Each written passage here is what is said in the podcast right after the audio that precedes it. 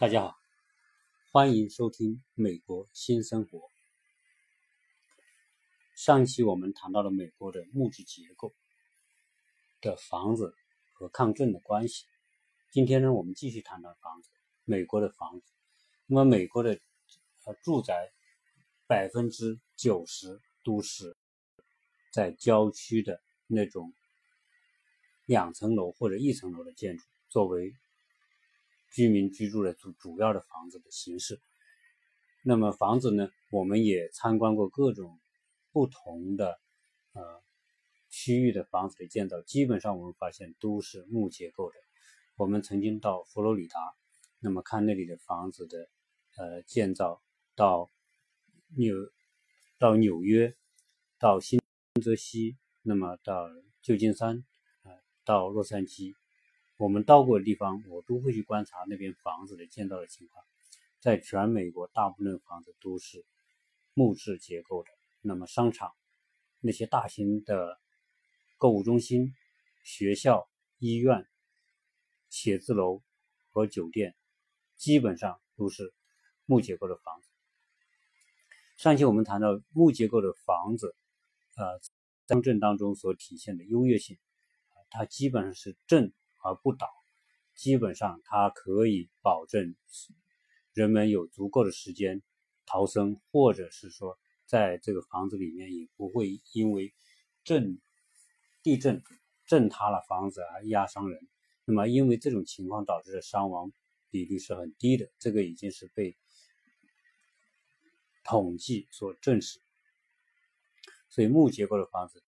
对于抵御地震来说，呃是。一定是最优、最有优越性的。那么，在日本，同样的，日本也是一个地震频发的一个国家。那么，地震在日本曾经也造成了很大的损失。呃，日本也曾经发生过非常多次的大的地震。那么，在日本现在，同样的，大部分的这种。啊，房子也是由木结构做的，所以呢，在地震当中，人的死亡率大大的降低。那我们也要谈一下关于这个木质结构的房子，啊，它有没有一些缺点？啊，那么我们呃，基本上说，呃，木。木结构的房子在抗震的优越性，那么在在它的这个寿命方面，木结构的房子相对于我们国内的钢筋混凝土啊，到底谁更优越？在我们国内啊，不管是那种一两层的别墅、两层、三层的别墅，还是呃多层的居民居民楼，或者是高层的。住宅或者是酒店、写字楼，啊，中国做了全世界最多的高层建筑，绝大部分都是用钢筋混凝土来做的。那么在美国呢，对于这个房屋的寿命进行过监测，在在一个时间段，美国在呃二零。零零年到二零零三年期间拆了很多的房子，那么这些房子拆完之后呢，呃，有一个统计，有百分之六十三的木质结构的房子，它的使用寿命已经超过七十五年，也就是这些被拆的这些房子当中，百分之六十三超过七十五年的寿命。而在这个过程当中，啊，水泥建筑的房子。有一半的这个建筑不到五十年的寿命，而钢结构的这个寿命又怎么样呢？大家会看到很多现代建筑是钢结构的建筑啊，特别是很多高层是混凝土加钢结构，钢结构的寿命啊有百分之八十，它是不到二十五年，所以相对而言，木结构的。是使用寿命最长的，超过钢筋混凝土和钢结构啊，这是专业的统计出来的结果。大数据分析。那么在这种啊统计面前，啊美国的建筑，呃大家说啊它木结构的房子是不是造价更低，成本更低？我想大部分情况还并不是说因为成本的原因，而是因为说呃美国建房房子。那它的这个成本的考虑，在美国如果建钢筋混凝土的房子，第一是它这文化传统，那几百年来美国都建木木结构的房子，因为美国本身有大量的木材，呃，加拿大美有大量的木材，北美的木材的储蓄量，那么在全世界是最丰富的，他们每年啊自然淘汰该砍伐的。树树木足够供应啊全美国和加拿大建房子的木材所需，而且不如此，啊美国和加拿大出口了全世界最多的木材，所以在原材料上，那么因为它有得天独厚的优势。第二个呢，在美国的这个劳动力成本上，因为美国的劳动力很高，包括加拿大劳动力成本很高，那么建房子。在我们建这些钢筋混凝土的房子，它都是有一个呃最低最短时间限制。你比如钢筋混凝土，钢筋混凝土你用模模具来做房子，需要大量的人力。那么水泥倒进去之后需要养护，需要时间。那么这些都是硬硬性的标准。所以一个建筑下来，那么你按照钢筋混凝加混凝土的这种特性，你的时间是不可能省。但是呢，做木结构的房子，呃，看到美国的木结构，它的原材料都是标准化的，它的木方都是标准化的，屋顶是标准化的，门窗是标准化的，它大量的采用标准化的建筑来做这些房子，所以它的人工可以控制到最低。基本上来说，建一个房子的时间，就是建筑本身，那么可能也就两个月，啊，甚至一个多月到两个月就可以完成一栋建筑结构的这个施工。但是呢，啊，当然，如果再加上，呃，装修、外装修、内装修的这个过程，那么可能一般情况下要到三到三个月到四个月的时间。在美国，如果你要买新楼，可能他选一块地，你选了这套地之后呢，成交之后，他开始给你盖房子，一般承诺给你交房是六个月。但事实上，六个月啊，他是不是说啊很赶的情况下？啊，六个月完成，基本上他可能三四个月就已经完成了。啊，他会放一个时间，呃，在成交之前呢，他有很多要完善的地方呢，他有充裕的时间来做这个事情。那么，保证他交给你的房子是一个呃完美的，基本上你从外到里你看不出它会有什么缺陷啊。所以，他这个是六个月的时间是一个非常对他来说是非常充裕的时间。但是在我们国家，我们会知道。交房那是一个遥遥无期的，一般情况下，从你签下合同、付完房款，那么到你给房子要两年，这是在中国啊最起码，也就是说开发商要占用你两年的资金，那么才给你这个房子，呃，然后 有的如果遇再遇到一些烂尾的情况，可能就再拖个三年五年都很正常。在美国建这个房子是非常非常顺迅速啊，我看着这个房子建。从打地基到最后，呃，外面绿化全部做完，那么基本上啊两个多月时间就全部完成。好，所以它的这个人工可以非常快速和灵活来降低它的成本。木结构的房子，那么在它的缺陷，我现在讲讲它的缺陷，呃。基本上我们考虑到自然灾害的影响，呃，地震是自自然灾害当中的一种，那么它是大面积的，啊，破坏性极强的。但是除了那个之外，还有我们上次也讲到山火，美国在美国西部，特别美美国的加州啊，山火每年都爆发，黄石公园每年都有山火爆发的消息和新闻。那么很多的国家公园都有山火爆发。那么山火啊，这些木房子对山火的抵御能力怎么样呢？谈木房子它再怎么做防火处理，啊，它在火面前仍然是脆弱的。为什么？因为火它是它是另外一种破坏的方式。那么它通过燃烧，那么基本上建一个房子，我们看到你房子会用到大量的那些可燃的材料啊，就算你的这件胶合板是防火，防火并不是不并不等于说它完全不能烧。完全达达到阻燃的效果，它只能是说它燃烧的很慢。按正常的木头可能很容易烧起来，但是它如果防火处理之后呢，它燃烧的很慢，或者可能很多时候它可能防止明火的产生。但是毕竟在一个房子里面，你大量的可燃物是是不可缺少的啊。木头实际上呃在做这种主梁的梁和柱的墙身的这。结构的这些木板是可烧的，它所谓阻燃只是它的外墙加了阻燃的板、阻燃的墙体、阻燃的涂料啊，但是它里面的这个这个大量使用到的这种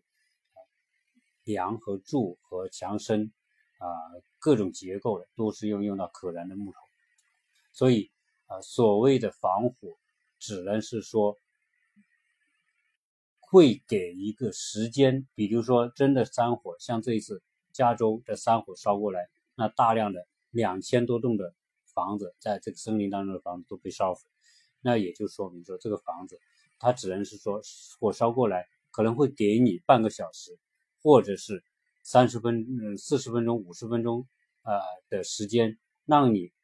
来逃生啊，会给这么一种啊延缓时间给你。但是大部分房子在火面前是最无人为力的。那么很快，很多房子基本上在半个小时、四十分钟就在风很大的情况之下，这是在加州的山火。那么基本上，呃，四五十分钟一栋房子就烧得干干净净，那基本上从里到外烧个透。所以呢，在大火面前，木房子是脆弱。当然，这是因为传。美国的传统，那么美国你现在要人家建一个钢筋混凝混凝土的房子，我估计它的成本、造价、时间啊综合在一起，因为就是说大家从专业的角度，中国你要找找一个人建一个钢筋混凝土的房子，大把的公司、大把的工程队可以帮你做啊，随便你找一个找他们随便找一个私私人的工程队，他也能给你建一栋房子钢筋混凝土的，但在美国。呃，它的结构性的这个这个倾向就是做木房子。所谓这个行业的结构性倾向就，从设计到监管到施工到验收，整个到加工工厂化的加工，它都是围绕着木结构来做。它它没有一它的体系里面做钢筋混凝土的，特别是做民宅的，基本上就你就找不到人来做这个事儿，因为它结构性是做木。就这个社会的结构性的资源配置是用来做木房子的，所以，呃，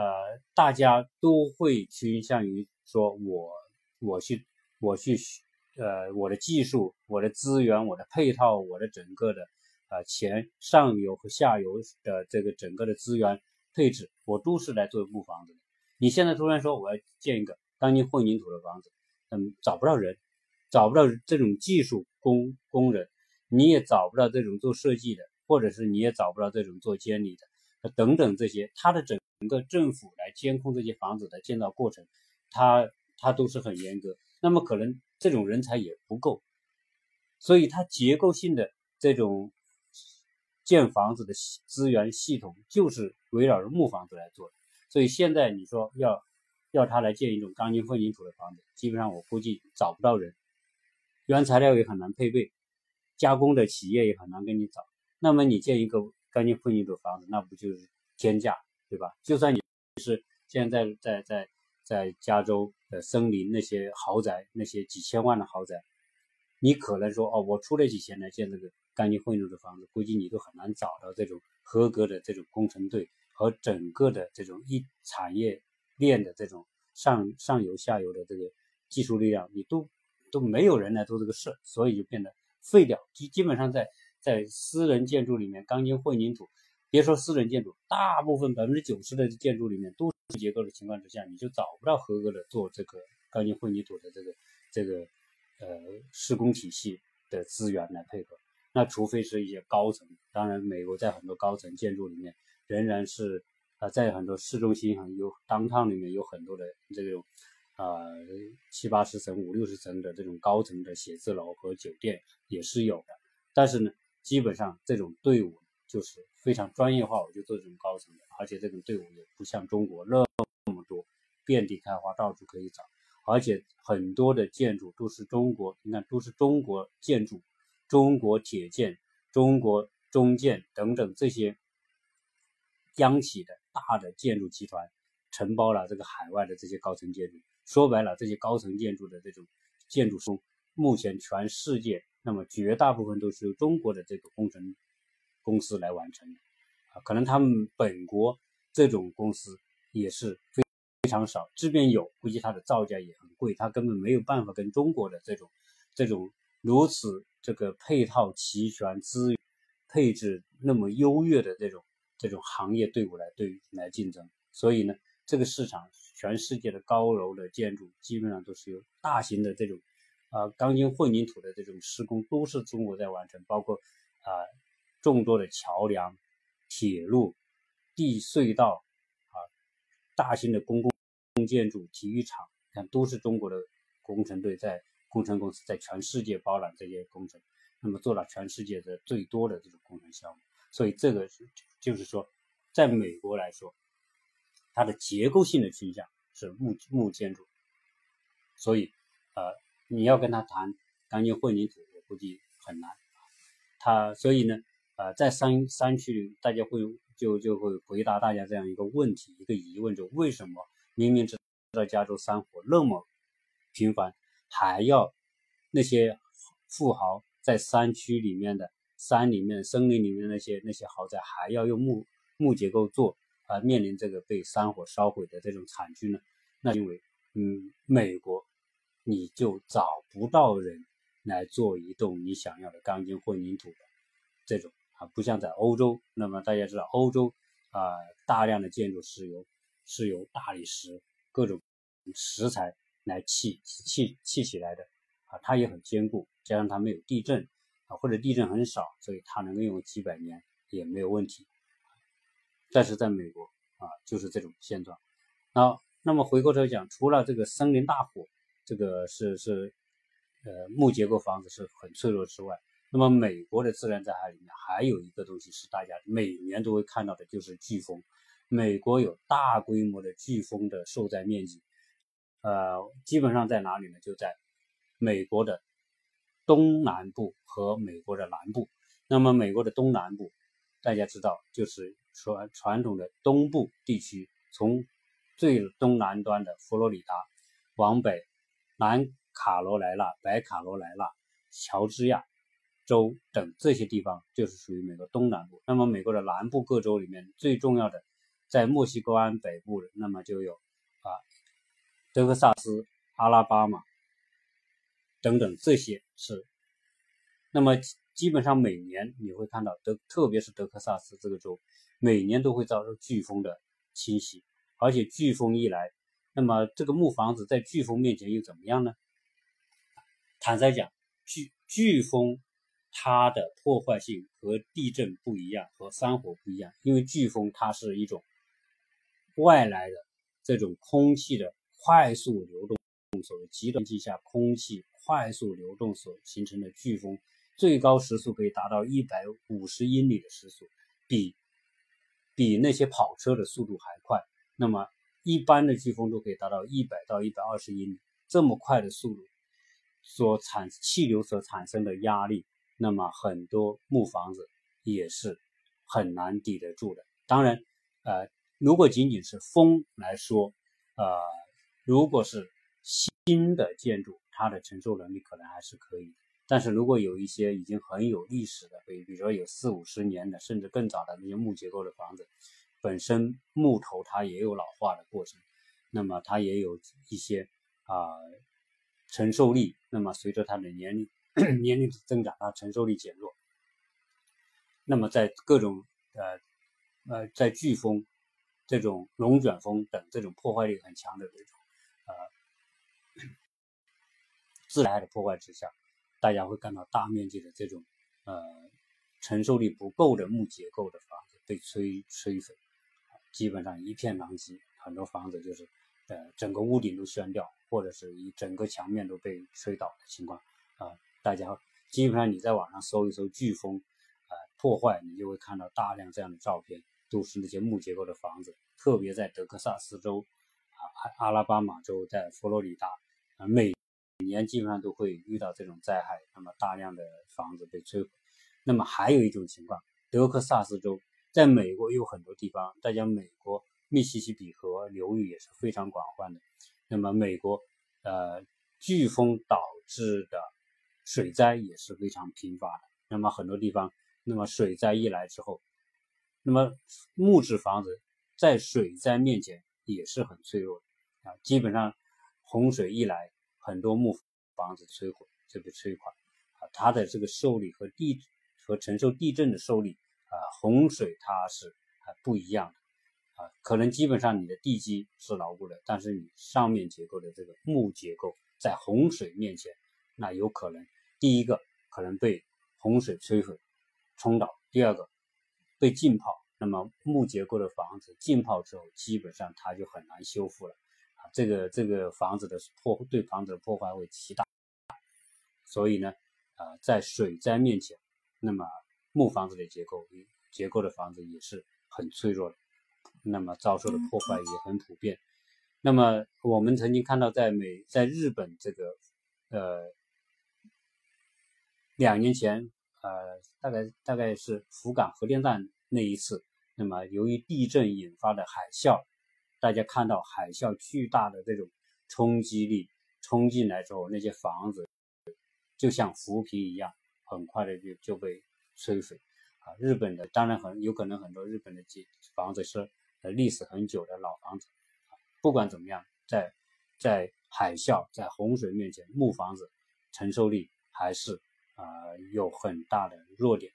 那么在同时，在洪水的这种浸泡之下，很多建筑是是是，它会出很多的问题。所以啊，木结构的房子啊，它它它的优点和它的缺点，它都是很明显。那所以在很多地方，在建这个房子的时候呢，这个在美国是没有办法。基本上都是用木结构的房子，只是它不同的区域呢，它在建这个木房子的时候对地基的要求不同。大家知道，在美国的西部，特别是加州，啊，沙漠地区，它基本气候都是很热，呃，基本上零下的情况很少，所以它的冻土，在美国规定，所有你的建筑的基础必须要穿透冻土层。达到不冻土的那个那个位置，不冻土的位置，它的承重才是稳定的，冻土它是不稳定的。那么在这种情况之下，呃，美国不同的区域它的地基的这个要求就完全不一样。在美国的加州和内华达州，就是拉斯维加斯那个州，它基本上它它的这个冻土就没有冻土层，所以它的这个这个。基础呢就不要求说挖挖透多深，基本上就是一大块。我上次讲的就是一大块的水泥、钢筋混凝土一块一整块的结构作为它的基础。而在而在啊旧金山、北加州有些地方，它洞可能是两英尺，两英尺就相当于是六十公分，所以它要它的基础要挖六十公分的地梁来。来一直达到不冻土的那个那个位置。那么在东北部，大家知道每年东北部会听到这种新闻，说啊雪灾的情况，因为美国东北部，美国的北就是那个从加拿大过来的这种这种冷空气的侵袭之下，啊美国东北部冬天是很冷的，暴风雪雪灾经常发生，它的冻土层很深。它冻土层可以达到八英尺，八英尺意味着说啊，要建一个房子就必须挖到八英尺以下，就相当于说两米四以下才能达到非冻土那一层。既然要挖这么深，那那个墙要做这么深，那那基本上很多美国东北部的房子就干脆把这个呃深入到冻土层的这个这一部分做成地下室。所以在美国东北部的房子都有地下室，基本上都有地下层，可以啊用来用来做。做各种的储存啊，或者是说在极端天气之下这种防避灾害啊这种啊作用，所以在在讲到美国的建筑的时候，那么木房子它的它的缺点也是存在的，并不是说因为美国全大部分都是木房子，所以木房子就没有缺点，它的缺点也是仍然存在的。但是呢，啊，它的产业结构，建筑的产业结构。它的整个的社会，那么仍然是以木结构房子为主的情况之下，就算是有那么多的这种呃火灾，或者是洪水，或者是飓风，那么遭受巨大的入的呃财产的损失，那么还是呃木房子。现在如果你去德州去看新房子，你去佛罗佛罗里达州看新房子，它也是木质结构的房子为主。啊，所以这个啊，在当然，呃，木结构的房子它的优点呢，啊，大家也很，刚才也跟大家做过介绍。所以，呃，如果是国内的朋友在美国来看房子，那么对于木结构的房子的质疑，我觉得，呃，基本上我的这些内容可以，呃，让你有个大概的了解。那么在在这些品质上。啊，我想它美国建房子的标准是极其严格，啊，严格到什么程度呢？它它的流程，比如说你要建一个房子，政府对房子的这种监督，它的监工，我们说施施工监理，政府来完成。你基础做完之后，政府来验收，验收签字合格了，你才能往再往下建。那么你框架做完之后，那么政府又来验收。呃，每一个环节，比如你墙体做完来验收，你的防水做完来验收，屋顶做完验收，它都是非常细的。啊，这个这个，我想这个是美国，它就已经固化了，他做事情就是这么流程化。啊，我有个朋友做一个葡萄架，那么他说，我问他，我说你这个葡萄架要不要审批？当然要啦，怎么批呢？去政府 C City，就是这个城城城市的管理部门去报报建，出出方案。说明你用什么材料，怎么建，什么时候完成。那么你每建一步，他都有人到现场来给你看，觉得合合合适了，你再往下一步建。他做一个葡萄架就要来四次来检查你合不合格，所以他还得交很高的这个这个监管费用啊。建一个葡萄架还要交四百美元的监管费用给政府，因为他人力贵啊，他每一次出来。他一见你监监督你这个东西要跑四次，那么你看他是不是要这要要这么高的费用？所以啊，一个呃，对于我们中国人来说，非常对房子的关注，那么都是房子的住房情节。那么所以呢，花两期呢，跟大家讲一讲这个美国的建筑，美国的木房子的这个情情况。如果大家对这方面还有什么啊疑问，欢迎大家来提问。那么这一期就讲到这里，谢谢大家收听。